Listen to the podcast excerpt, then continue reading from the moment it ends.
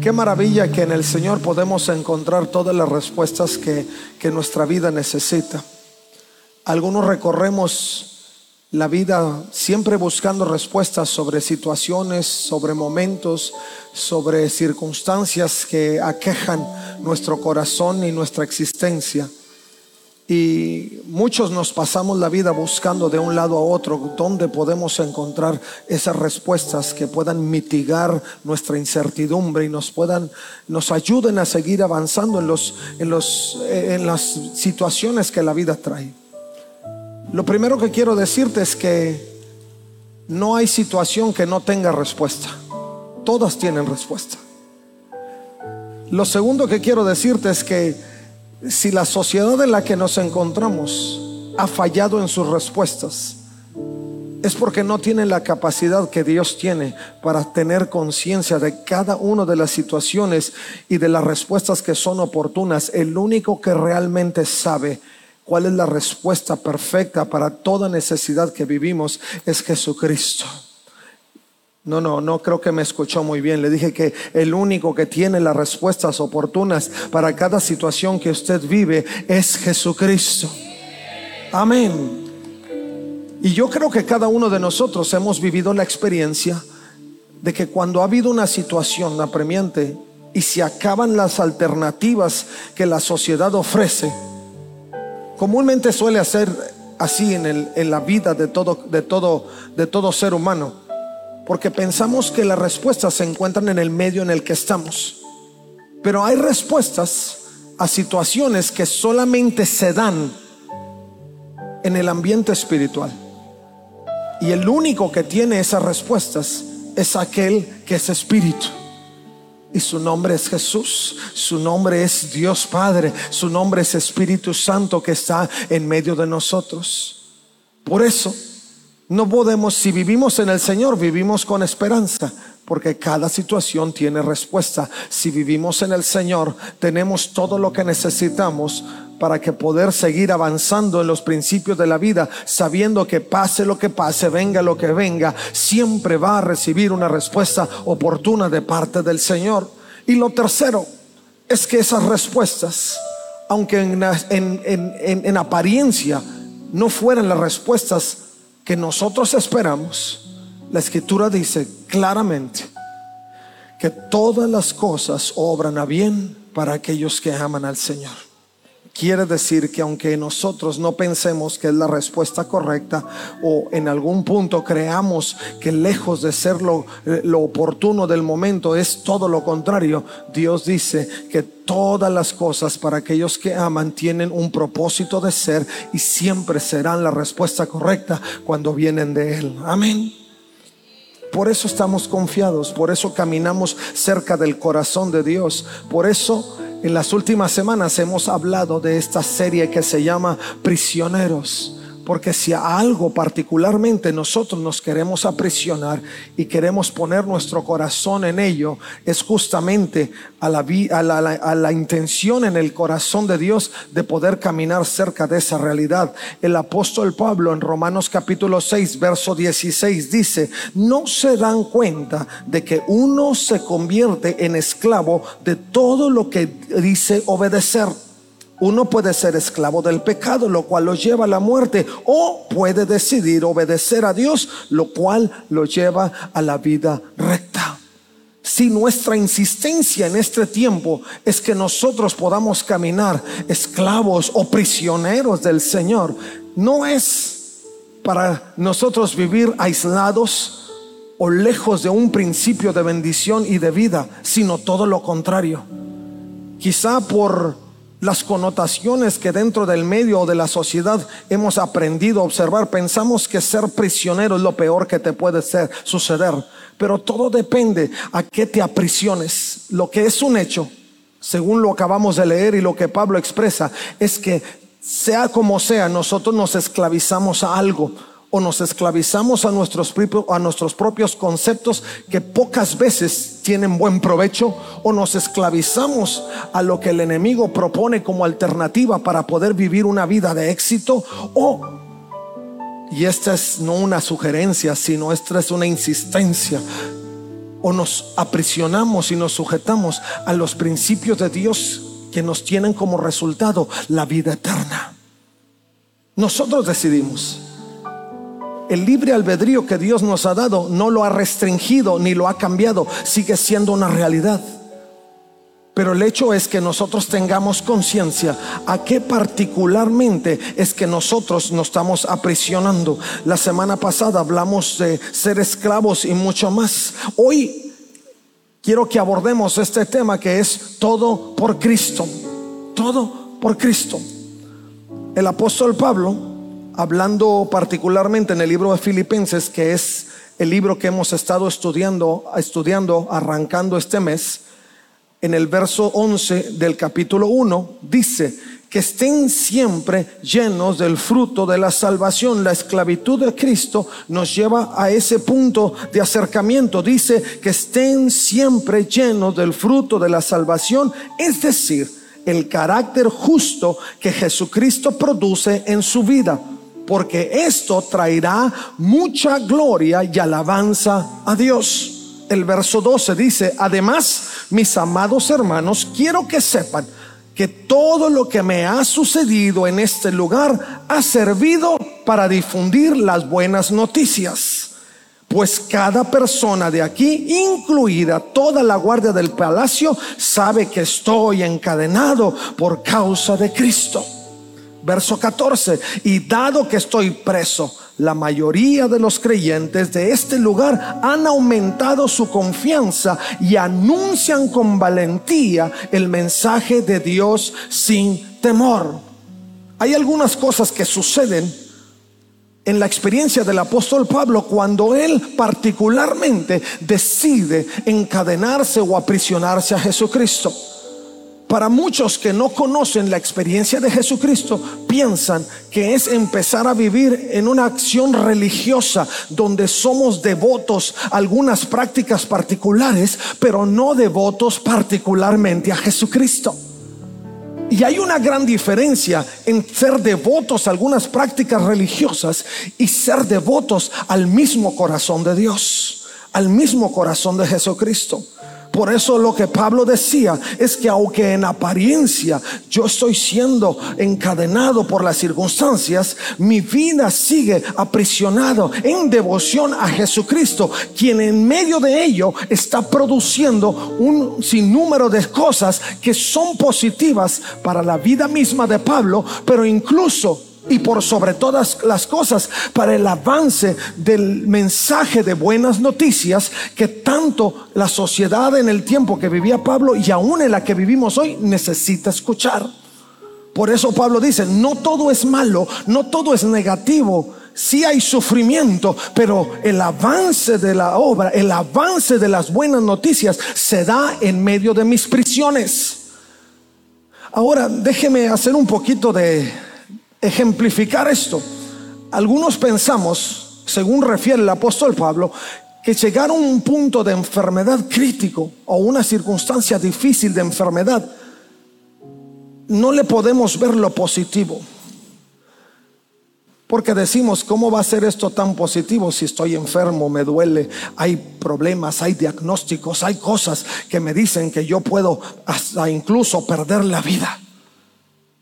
Pero Recuerde que para el Señor es un aspecto que lo lleva no solo en lo directo, sino en lo metacognitivo. Dios no mira solamente aquí de frente, Dios mira de una perspectiva total y global donde Él dice, sí, hoy estás sufriendo, pero mientras tú estás sufriendo, los que miran tu actitud están creciendo, están adorando, están buscando, están clamando, están acercándose a mí, porque tu ejemplo, la forma en que tú estás lidiando con las circunstancias, están declarando que yo soy el Señor, el Dios de tu vida, el centro de tus circunstancias y que hay una confianza y una fe sobrenatural que me lo sostiene. Tú dices, sí, yo sufro, pero la escritura dice que esa es una leve tribulación. Mientras tanto, la afectación que está teniendo en el mundo real, sobrenatural y espiritual de Dios es de avance porque sigue avanzando la buena noticia. Sí podemos tener un mal momento, pero en medio de ello Dios sigue actuando en una forma poderosa para mostrarle al mundo que Él sigue sentado en el trono y sigue siendo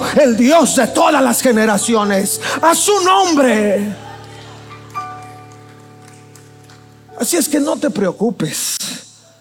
Lo que vivimos es pasajero, es momentáneo.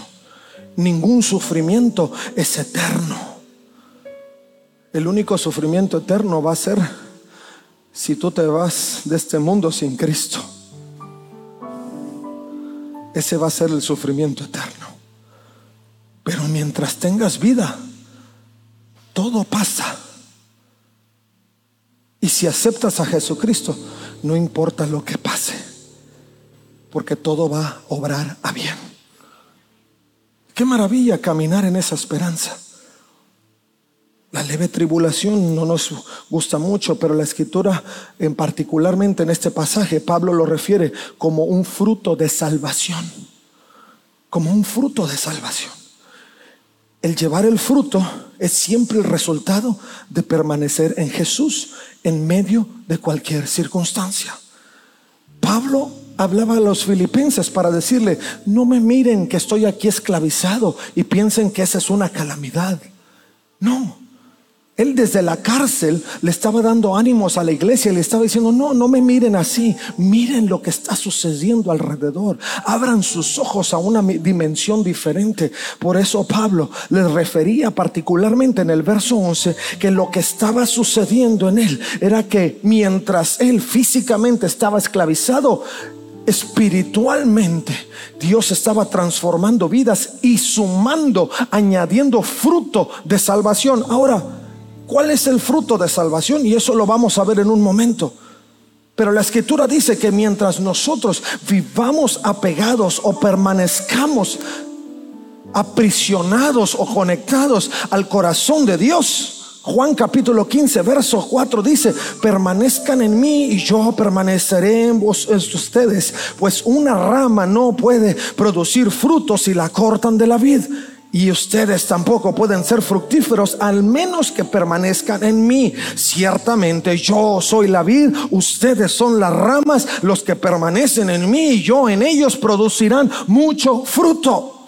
Porque separados de mí no pueden hacer nada. El que no permanece en mí es desechado como rama inútil y se seca.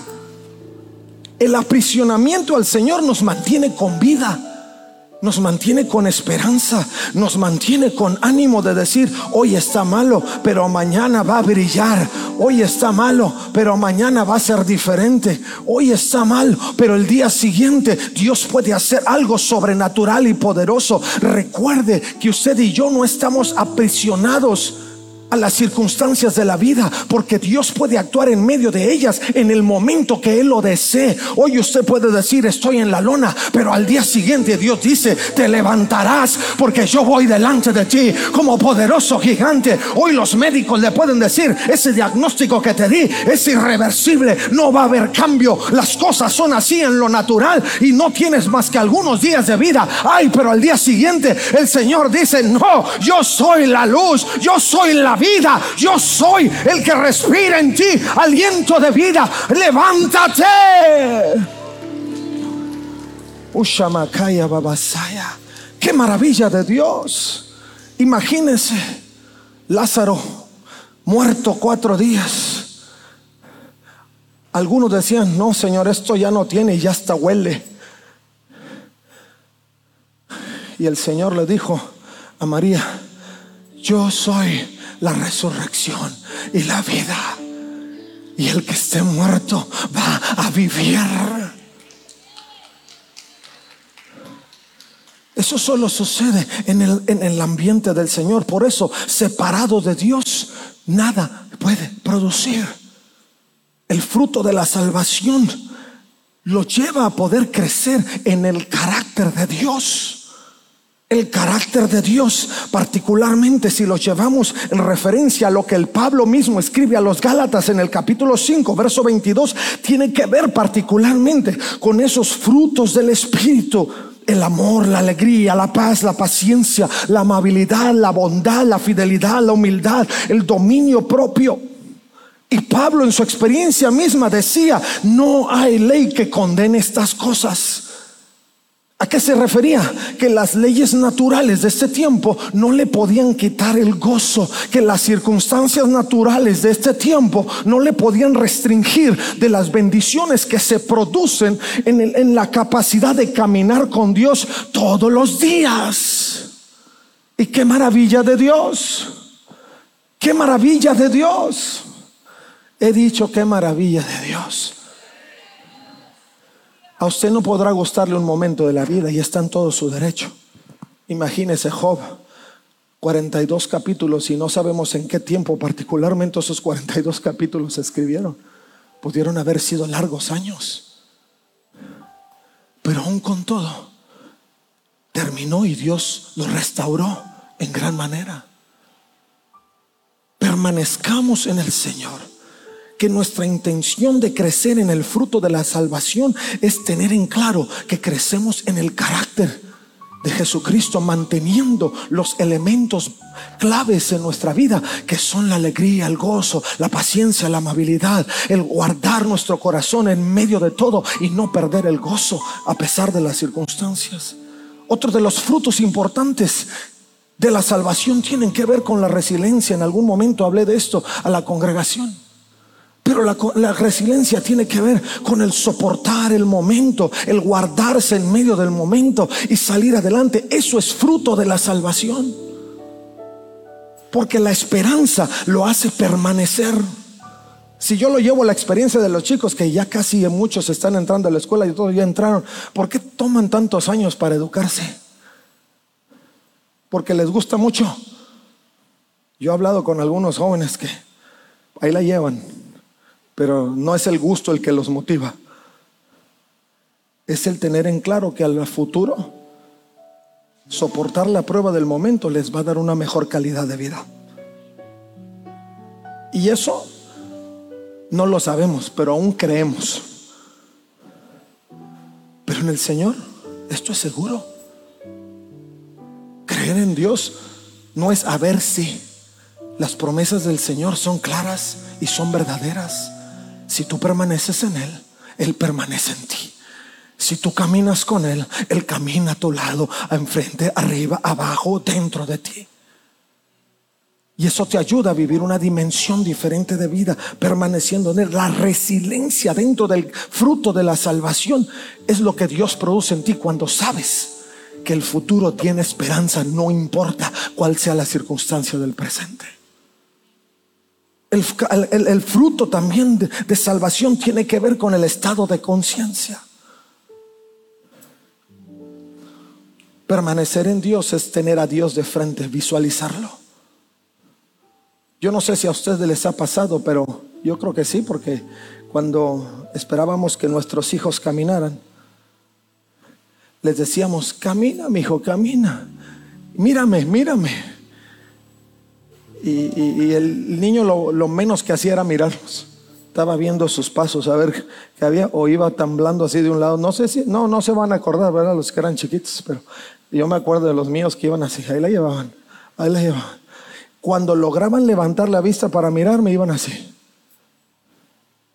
Y agarraban estabilidad. Y llegaban hasta mis brazos. Y ya yo los levantaba y los aventaba y les daba vueltas y los volvía a poner ahí todos mareados para que siguieran caminando. Pero particularmente en ese sentido, es vivir en el estado de conciencia que lo que está enfrente de ti es lo que mantiene balance sobre ti. Pablo decía particularmente que caminar en los frutos de la salvación tenía que ver con vivir en el estado de conciencia que pudiéramos no perder de vista objetivos claros que nos ayuden a mantener el balance en medio de todo lo que sucede alrededor. Muchas circunstancias alrededor nuestro nos pueden desestabilizar, nos pueden hacer como que caer. Pero Pablo decía, Si tú te mantienes, si mantienes tu objetivo en claro, ese se convierte en un fruto de salvación, un estado de conciencia que te permite seguir avanzando sin poco, y poco ver lo que está sucediendo alrededor, porque tú sabes que al final de todo tú vas a salir avante, triunfante, exitoso, porque Dios está contigo y Él está delante de ti. Ese es un fruto importante. Pablo hablaba particularmente, si nos vamos al verso 14 de este mismo pasaje que estamos leyendo, dice, y dado que estoy preso, la mayoría de los creyentes de este lugar han aumentado su confianza y anuncian con valentía el mensaje sin temor. Esto empieza a ser un detonador de una visión. Dice, dado que estoy en estas circunstancias, las prisiones de Pablo se convirtieron en detonadores lo que inició, lo que prendió. ¿Qué fue lo que prendió? Primero, la confianza de los creyentes. Lo primero que creció en ellos fue la confianza. Dice, la mayoría de los creyentes en este lugar han aumentado su confianza. ¿Y cómo aumentaron su confianza? Viendo las prisiones de Pablo. Lo segundo que marca el pasaje particularmente dice que esto que Pablo estaba viviendo detonó el testimonio del cuidado de Dios en tales circunstancias. Algunos caminamos en la vida pensando Dios será o no será, existirá o no existirá, obrará o no obrará. Pero cuando vemos cómo Dios actúa soberanamente en la vida de alguien, decimos verdaderamente, hay un Dios. Cuando vemos un milagro sobrenatural que decimos, wow, ¿cómo sucedió esto? Si esto estaba ya más para el otro lado que realmente levantarse, porque ese es Dios, porque ese es el que nos sostiene, porque ese es el que mantiene del lado suyo la cuerda levantada para que nosotros sigamos avanzando en medio de todo. Esa es la revelación de Dios en medio de las circunstancias y eso da testimonio de que el cuidado de Dios es fiel. ¿Cómo? ¿Cómo pasó? ¿Por qué no fue de otra manera? Todo indicaba que era para que no, sí. Pero no olvides que Dios es el que da la última palabra en todas las cosas. Y Él es capaz de extender su mano hasta lo más profundo del pozo para rescatarte, levantarte y mostrarle al mundo que nada está perdido mientras Él esté del lado de la cuerda correcto. Vamos, dáselo fuerte al Rey de Reyes.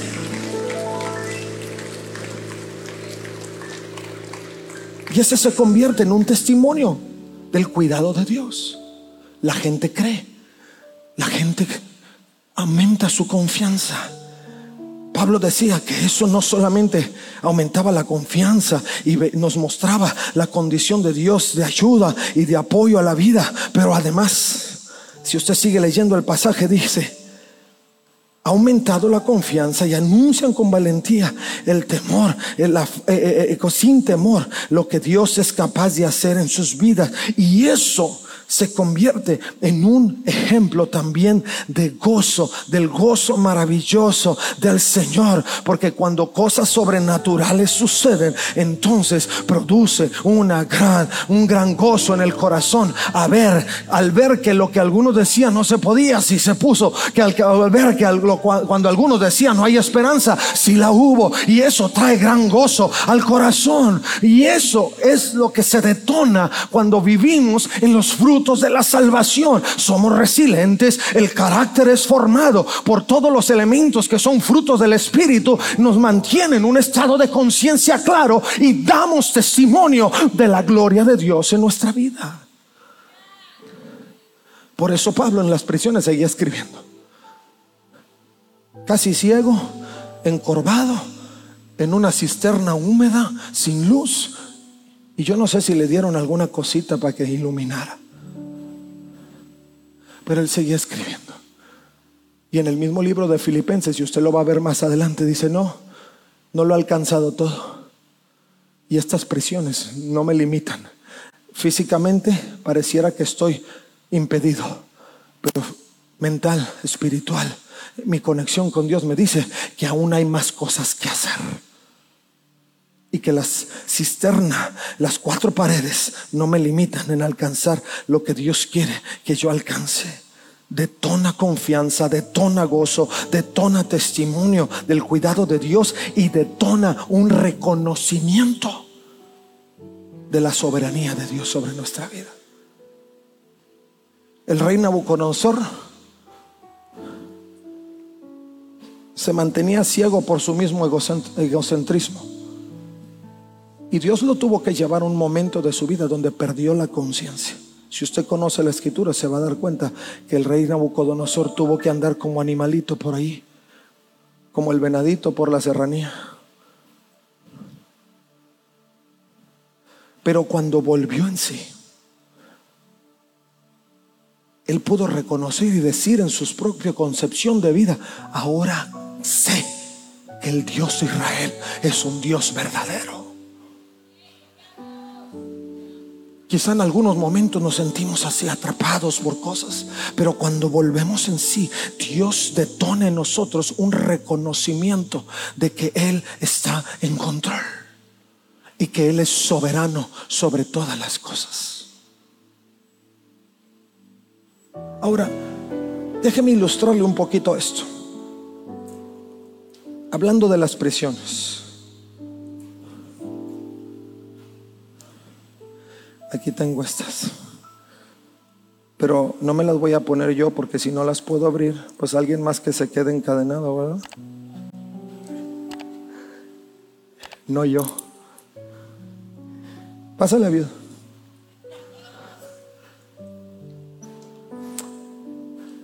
Hablar de todo esto. No, no, ni por adelante ni por atrás. A la víbora de la mar.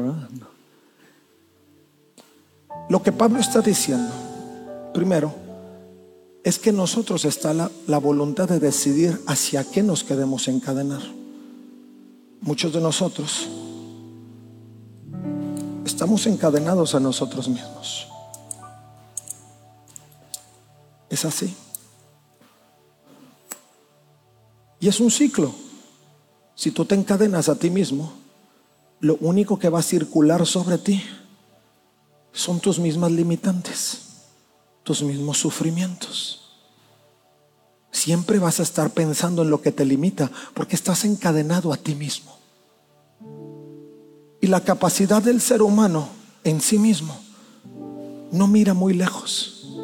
Está limitado. Ay, me duele la pierna. Ay, y que no vaya a hacer esto y que no vaya a hacer aquello y que no vaya a hacer aquello. Y ya pensamos que es todo. Porque el ser humano solo piensa en la desgracia. Pero lo que el apóstol Pablo dice es que nosotros tenemos, si me abres por favor esto. Ahí está. Uy, sí se pudo. Lo otro que el apóstol Pablo dice, según leímos en Romanos 6:16, es que nosotros nos podemos esclavizar algo más. Y yo me voy a ir aquí.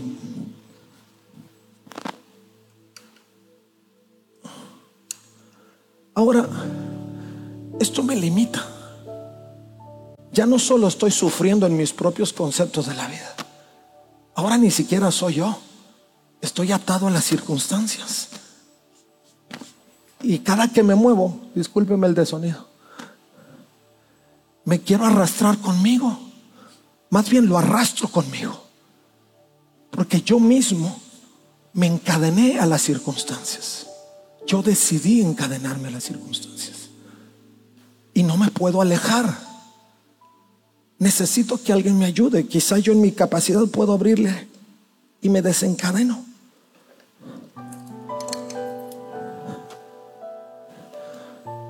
Pero la Biblia dice que también me puedo encadenar de este lado a Jesucristo.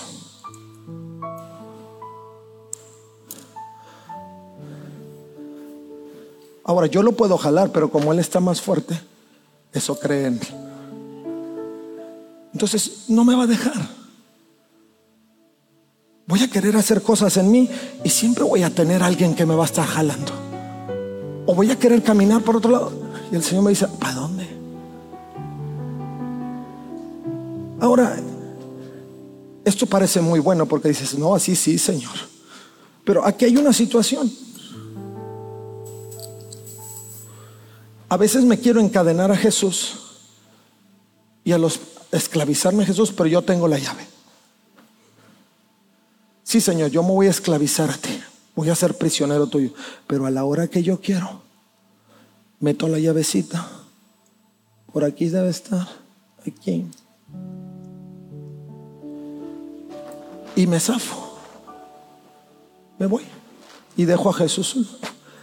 Y ahí es donde empezamos con el problema, Señor, pero si yo te sirvo.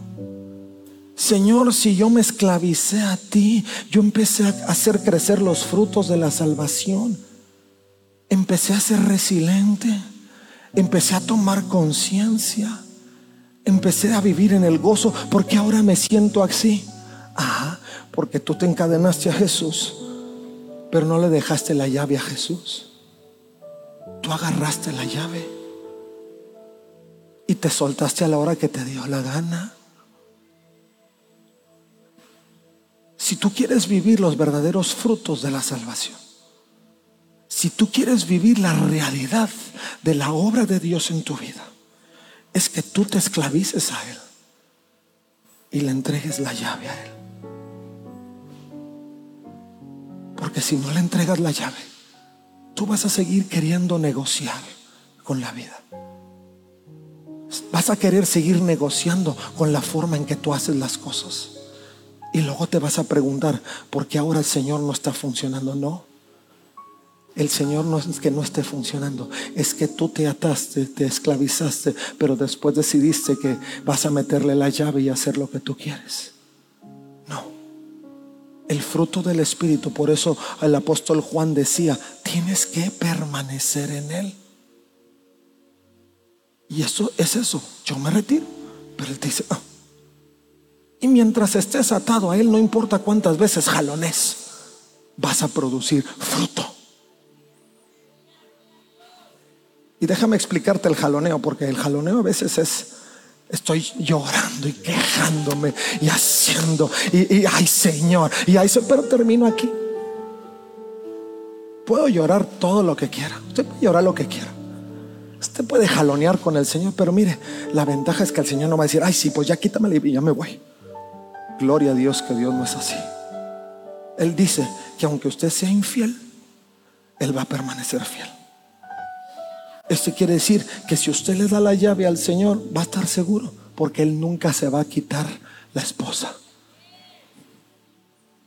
Nunca se va a abrir el candado, porque Él prometió que aunque usted sí se lo quite, Él nunca se lo va a quitar. Y va a permanecer fiel. Y mientras usted esté así, va a producir mucho fruto. La gente le va a decir, ¿cómo le haces para soportar eso? Pues que estoy bien amarrado. Traigo candado. Los maridos saben de eso. Amén. Diga la verdad, los estoy viendo. Traigo candado. Y ya no traigo la llave tampoco. Él trae la llave y no me la va a dar. Yo lloro y repateo y jaloneo y muevo, pero no me va a dar la llave. Por eso se la dé. Dice, ese es fruto, ese es fruto.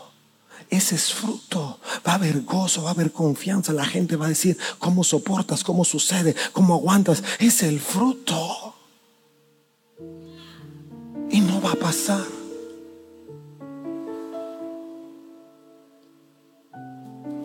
Lo bello es que aunque usted quiera jalar para allá, Él va a decir, camínale tú, guíame.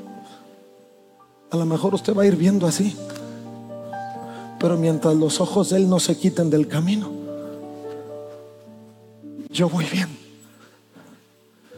Yo voy bien, porque yo puedo fallar. Pero como soy esclavo de Él, Él no va a fallar. Si yo me voy solo, me equivoco. Pero aunque yo jalonee y Él mantenga la lid, Él no se va a equivocar. Él no se va a equivocar. Eso es la resiliencia. Eso es la conciencia. Algunos le hemos dado la llave y estamos en el punto, Señor, ya no aguanto, regrésame la llave. El Señor le dice, tranquilo, yo estoy en control. Y mientras yo esté en control, te va a ir bien. Apartado de mí, nada puedes hacer. Mientras estés bien conectado y bien aprisionado al Señor, te va a ir bien el peso de las circunstancias te va a jalar. Y si no te jala, lo vas a andar cargando. ¿Y por qué me siento así? ¿Por qué me siento así? Tú mismo atado a ti mismo. Solo va a ser más de lo mismo. No vas a poder salir adelante. Pero tú atado a Él, produce mucho fruto. Las circunstancias no limitan, solo te hacen más fuerte. Solo te hacen más fuerte. Tu conexión con Dios hace que aún los que te miran aprendan a vivir una vida digna y cerca del corazón de Dios. Mis hermanos, yo los quiero invitar. Sé que el tiempo se ha ido. La siguiente semana vamos a ir a, a parte 2. No te lo vayas a perder. Parte 2. Pero si hay algo que quiero que lleves en tu corazón, tú ábrele. Tú eres el jefe.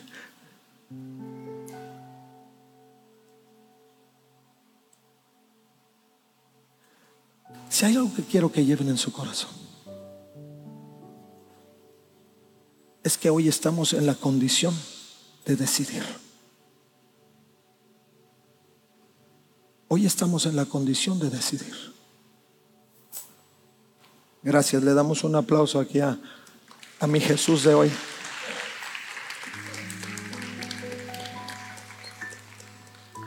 ¿Qué es lo que queremos producir en nuestra vida? ¿A qué nos queremos aprisionar? Hay tres alternativas, pero solo una te hace producir fruto y te hace vivir en paz y te hace vivir bien. Y eso es Jesús. Solo una te permite crecer en los frutos de la salvación. Y Él detona la visión tuya y la visión de los que te rodean. Pero tú lo tienes que decidir. Tú lo tienes que decidir. ¿Qué quiero hacer? Cada uno en nuestra experiencia personal sabemos a qué nos hemos atado y cómo nos hemos sentido. Pero atarse a Dios, atarse a Jesús, es un compromiso para la vida. Y algunos le tenemos miedo a ese compromiso, porque pensamos que es, que es demasiado. Y sí, Eres demasiado y no te lo mereces. Por eso es gracia. Pero tienes, en ti está la decisión de hacerlo. ¿Quieres vivir permanentemente gozoso a pesar de las circunstancias? Esclavízate a Jesús. Aprisionate de Jesús. Y deja que le dé dirección a tu vida. Y vas a ver que Dios va a empezar a crear en ti fruto de carácter, de fortaleza, de confianza. Vas a ver como poco a poco va a haber resiliencia en ti. Y el testimonio de tus amigos va a ser, oye, yo no te conocí así. Es que las cosas viejas pasaron. En otro tiempo tú le hubieras arrancado la cabeza, que sí, pero gracias a Dios ya no. Porque luego me la arrancan a mí, ¿no? ¿Por qué? Porque ya no vivo yo. Mas Cristo vive en mí. Y ahora estoy atado a Él. A donde Él vaya, yo voy. Lo que Él quiera, yo hago.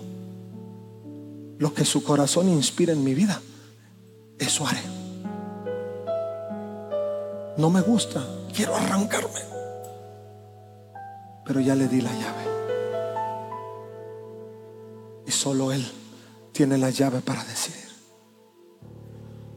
¿Por qué no te pones de pie?